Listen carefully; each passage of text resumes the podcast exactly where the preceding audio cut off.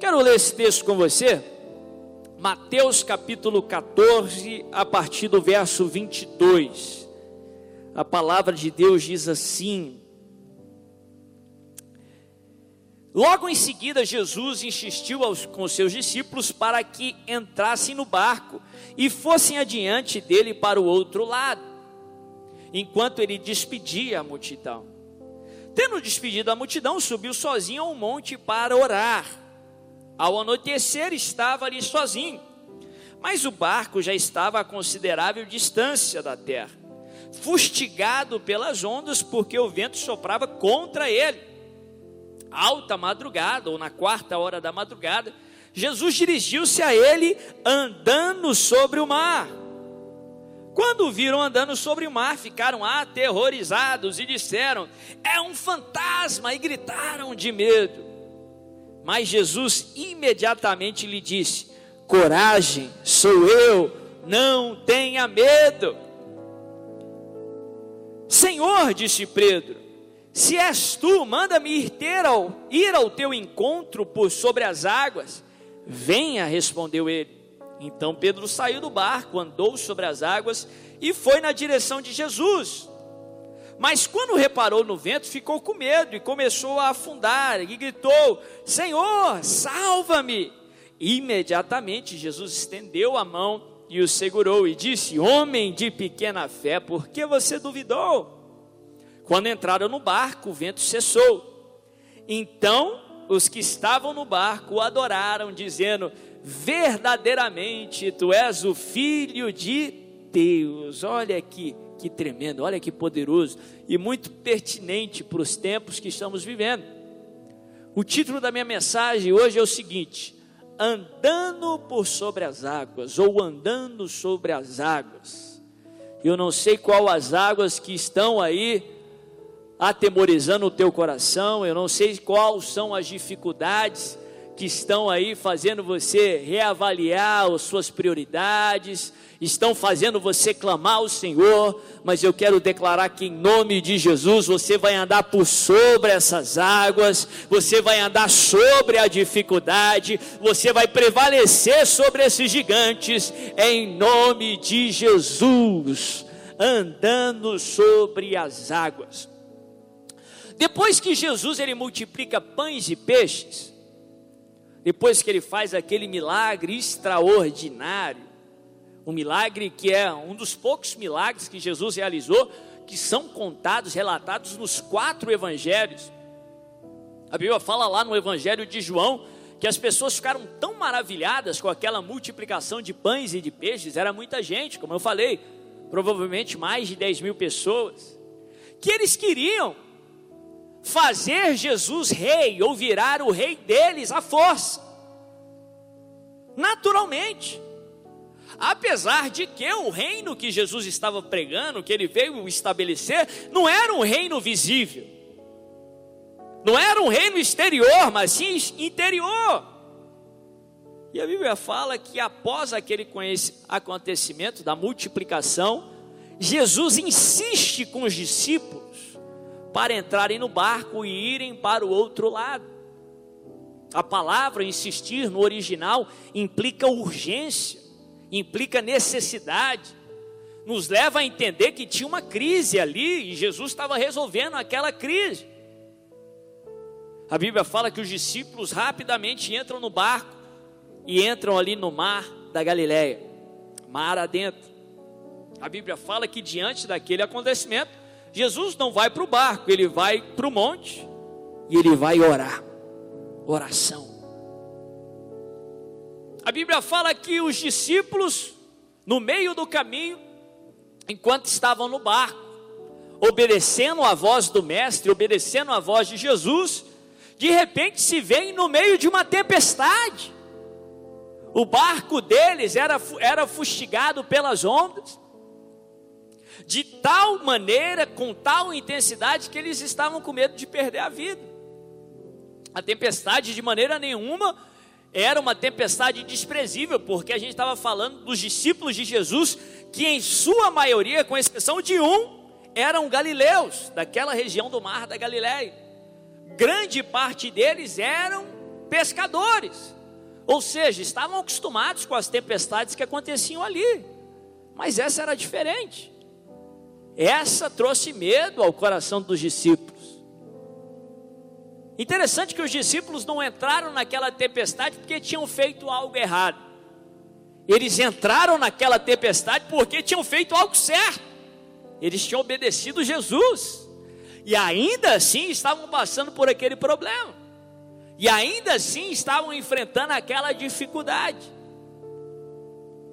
Mas a Bíblia fala que Jesus, vendo eles de longe, vendo a dificuldade deles, vendo a intensidade das ondas, vendo o sofrimento deles, Jesus decide encontrá-los no meio do mar. Jesus decide encontrá-los no meio da tempestade. A Bíblia nos ensina que os olhos do Senhor estão em todos os lugares. Ele não é insensível à sua dor. Ele tem visto o seu sofrimento. Ele tem visto aí essa dificuldade. A palavra nos ensina que Deus não é insensível aos nossos sentimentos, pelo contrário. Fomos criados à imagem e semelhança de Deus. Se temos sentimento é porque Deus tem sentimento. A palavra de Deus nos mostra um Deus que se alegra quando nos alegramos e um Deus que chora quando nós choramos. Um Deus que compadece da sua dor. É por isso que Ele pode te livrar, porque Ele é a única pessoa do universo que de fato sabe o que você está passando.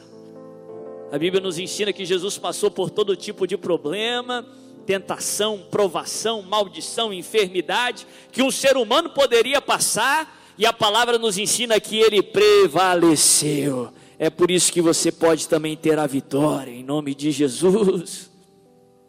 E a Bíblia fala que Jesus vai ter com os discípulos andando por sobre as águas. Só que os discípulos veem Jesus andando por sobre as águas, olha que curioso. O Mestre, o Deus encarnado, a solução para todo e qualquer problema da humanidade. Eles veem Jesus andando por sobre as águas, no meio da tempestade. Se Deus permitir você passar por uma tempestade, Ele vai passar essa tempestade com você, Ele vai estar com você no meio da tempestade. E a Bíblia fala que eles olham para Jesus e eles ficam com medo, olham para a solução ao invés de regozijar, eles se apavoram, porque eles pensam que Jesus é um fantasma, que a bênção é uma maldição. Olha o que o medo faz com a cabeça das pessoas. As pessoas estão apavoradas que olham para a bênção e pensam que ela é uma maldição. Só que Jesus, a Bíblia fala que imediatamente ele diz assim: coragem, sou eu não tenha medo. E eu sinto o Espírito Santo falando isso para alguém nessa noite. Coragem, sou eu. Não tenha medo, não temas. Eu estou convosco todos os dias até a consumação dos séculos. Você pode sentir-se sozinho, mas você não está sozinho. Eu estou com você. Eu sou por você em nome de Jesus. E a Bíblia fala que Pedro, aquele camarada que falava aquilo que todo mundo queria falar, mas não tinha coragem.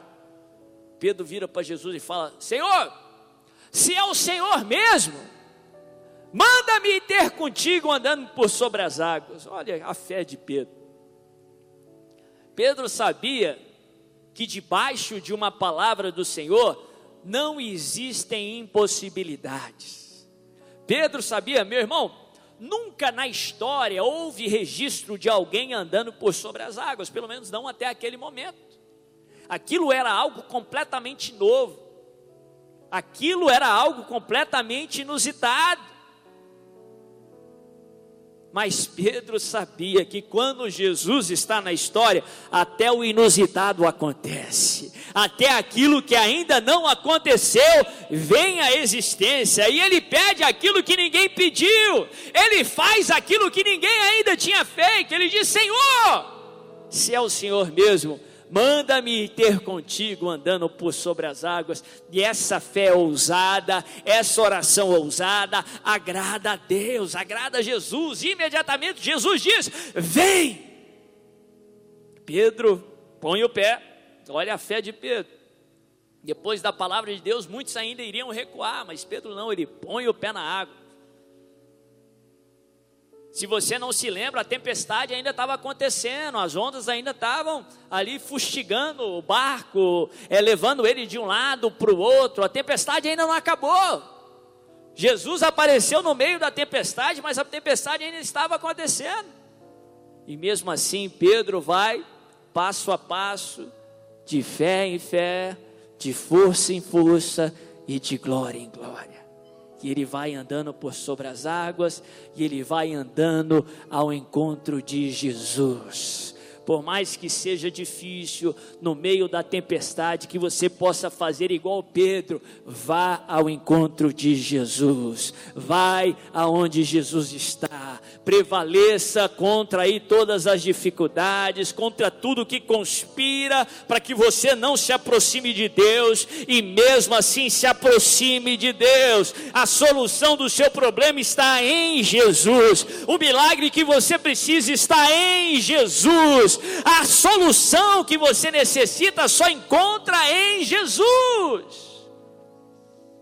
E Pedro vai. A Bíblia fala que, por alguns instantes, Pedro se distrai e tira os olhos de Jesus e coloca os olhos no problema. É uma batalha constante na sua mente. O inimigo vai fazer de tudo para que você tire os olhos de Jesus e coloque nos problemas. Porque quando você coloca os olhos no problema, acontece o que aconteceu com Pedro, você afunda. Ah, são tantas mortes, ah, tantas pessoas infectadas, ah, tantas pessoas perdendo o um emprego, ah, nenhuma perspectiva, nenhuma vacina até hoje, em pleno século 21, quatro meses parado. Quanto mais você coloca os olhos no problema, mais você afunda. Agora, nessa noite, o Espírito Santo te trouxe aqui para que você tire os olhos do problema e coloque os olhos em Jesus. Volte os seus olhos para Jesus. Volte os seus olhos para Jesus. Isso é um exercício até virar um hábito na sua vida. Todas as vezes que os seus olhos voltarem para os problemas e você começar a afundar, faça como Pedro. Pedro, imediatamente, ele grita: Senhor, salva-me! E o Senhor imediatamente ergue os braços e resgata Pedro daquele, daquele afundamento. Coloque os olhos em Jesus, volte os seus olhos para Jesus. Interessante que muitos condenam Pedro por ter passado por um problema de fraqueza. Muitos condenam Pedro por ter afundado, mas a maioria dos que condenam Pedro nunca andou por sobre as águas, nunca viveu aquele inusitado. Eu costumo falar que o errado não é ter momentos de fraqueza, porque todos nós estamos suscetíveis a eles. O errado é o lugar aonde você tem os seus momentos de fraqueza. Se Pedro tivesse ou passasse por um momento de fraqueza longe de Jesus, quem iria estender a mão para o reerguer? Como ele poderia se safar?